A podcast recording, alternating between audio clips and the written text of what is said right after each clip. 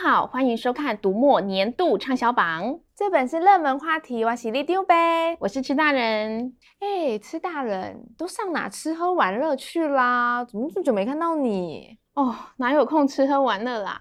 看到我你就知道呢，又到了一年一度公布年度百大畅销榜的关键时刻喽。看完畅销榜，代表又要过了一年，难怪看到吃大人，我就觉得猪年又要过啦，我们又要老。没没有，我是说又要成熟一岁。叫警察！里长伯，你今年都看了什么有趣的书吗？今年是选举年，很忙的。我平常有时间就是追剧呀、啊，有很多剧可以看啊，像是美剧、日剧、韩剧、台剧，看都看不完。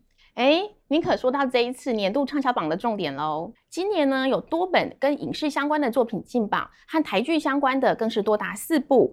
包括我们不能是朋友、俗女养成记、魂球西门和我们与恶的距离。除了收视率很好之外，这几部戏呢，在网络上也有很高的讨论度。可是影视带动书的销售不是很常见吗？今年有什么特别的吗？往年呢，在 Readmoo 的榜单上面，通常影视相关的作品大多是跟全球畅销的电影有关，像是一级玩家、列车上的女孩，或像是丹麦女孩等等。台剧呢，通常一年只有一本，像是你的孩子不是你的孩子，或通灵少女的故事缘起，灵界的译者。今年不但数量增加，而且主题呢广及爱情、世代、犯罪、人性，题材非常广泛，表现形式也很多元。最特别的是，原著除了小说之外，《处女养成记》是散文，而我们与恶的距离是包含剧本在内的创作全记录。我知道，还有一部是《鹿王》，听说拍成日剧很好看诶。哎，不错哦，《鹿王》它也在畅销榜上。今年畅销榜上呢，有池井户润的《鹿王》和《七个会议》，还有东野圭吾的《假面饭店》。像这些书呢，书本身就很畅销，那后来才有改编影视化。而去年呢，就进了年度百大的畅销小说《蜜蜂与远雷》和《八十二年生的金智英》，不但今年再度上榜，而且电影也即将上映。八十二年生的金智英，我知道。男主角是号称韩国公共财的孔刘，但这是你取的吗？才不是，人家是实至名归。这也可以看出呢，这本书跟电影在韩国真的很受瞩目。在这里也想跟读者分享，台湾近几年呢，来自韩国的翻译书数量大增。我们在去年的独立回顾年度选书中，已经关注了这个趋势。今年来自韩国的翻译书数量更多，类型也更广。而明年，也就是二零二零年的台北国际书展，主题国正是韩国。到时候会有哪些韩国作家来台呢？就敬请期待喽！哇，没想到我光是看电视也能跟上我们畅销榜的话题耶！书和影视呢是独立的作品，所以建议还是要读读原著。尤其如果你的资讯来源都是电视，还蛮危险的。危险？电视为什么危险？因为和书比起来，电视媒体更容易受到特定势力的掌控啊！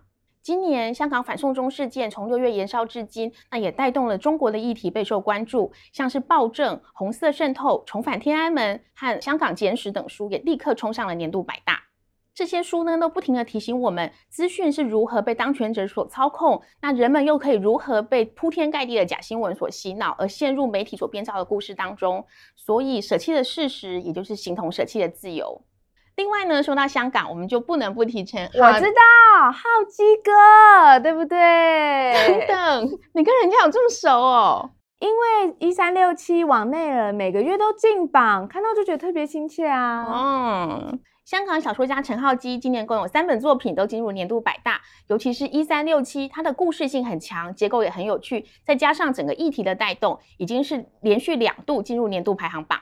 今年的畅销榜呢，也可以看到一个特色，就是华文作品变多了，像是《你的孩子不是你的孩子》的作者吴小乐的新书，可是我偏偏不喜欢，和金文学出版的《性感枪手》和《死了一个娱乐女记者》之后，都因为他们关注的议题就是你我切身的问题，或者是被我们所忽略的一些在地的议题，而引起读者的共鸣。哦，这就是沃夫老师经常说的，畅销书反映了社会大众的需求，就可以看出读者们这阵子最关心哪些议题。哇，记得很清楚嘛！那你一定记得沃夫老师建议你要怎么实现你的作家梦啊？嗯，就是那个，就你知道的，就是要开始和练习。对，但是啊，哎呦，就是说的简单，实际上做起来真的很难呢。好啦，没关系，我相信呢，真的是有千千万万的人跟你有类似的困扰，这个也反映在我们的畅销榜上。近几年呢，有很多跟工作书相关的书，都结合了生物学、心理学和神经科学的研究，强调我们可以配合人的生理和心理的运作机制，去调整作息和处理资讯，就可以提升工作的效率。今年畅销榜的书仍是如此，而且它更强调学习层面的应用，不要土法炼钢，而是顺应着大脑的偏好，那它就可以帮助你呃强化学习、提升记忆、克服怠惰，甚至是建立习惯。那吃大人究竟有哪些书？我们赶快趁期末考之前帮大家重点复习一下吧。像是原子习惯、学习如何学习、Learn Better 学得更好、刻意练习、大器可以晚成、极简阅读等等，都是二零一九年卖得好又读得多的指标性书籍。这些书呢，它并不是教你如何学习特定的知识或者是记忆，而是学习学习本身，帮助你建立起一套更好的学习方法。当然啦，帮助你开始学习也是学习学习的一部分哦。所以赶快丢掉你的借口吧。好。那我立志明年要好好学习，学习如何学习，像哈董一样写出重量级的作品啊、哦！你哈拉瑞为目标吗？哦，志向真是非常远大。和去年一样，哈拉瑞的人类三部曲也全数进了年度畅销榜，而今年还有几部重量级的作品进榜。首先就是旧版的金庸大全集，这是所有的金庸的版本之中流通最久、量最大，也是金迷最熟悉的版本。因此，新版修订的部分情节后，金迷可谓哀鸿遍野，甚至有些人呢拒绝接受。那今年终于有旧版的电子书可以重温美好的记忆喽。你是说降龙十八掌没有多十掌的年代吗？哎呀，你内行。另外还有当年风靡全球的畅销小说《偷书贼》，那这本书趁着今年重出二十五万册畅销纪念版时，也推出了电子书。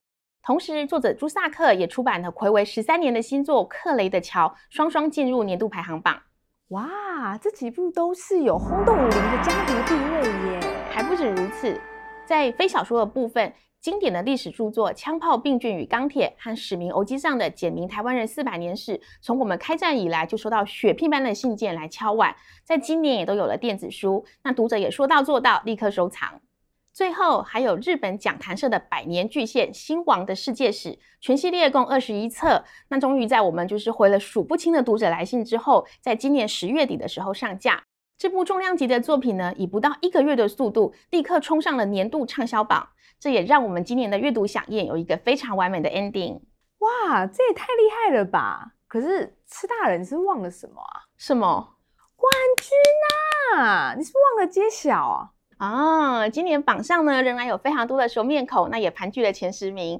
至于第一名呢，我只能说刚刚有提到哦。诶各位观众朋友，二零一九年年度百大畅销榜究竟有哪些书进榜呢？那第一名到底又是谁呢？来，立丢北东帮大家整理在这里喽，赶快来看看风靡一整年的热门话题书单吧。那么，读墨年度畅销榜，我们明年见，拜拜。拜拜。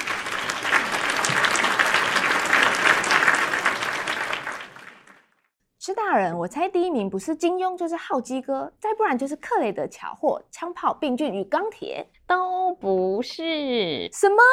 居然通通没中！不然让读者来猜猜看好了。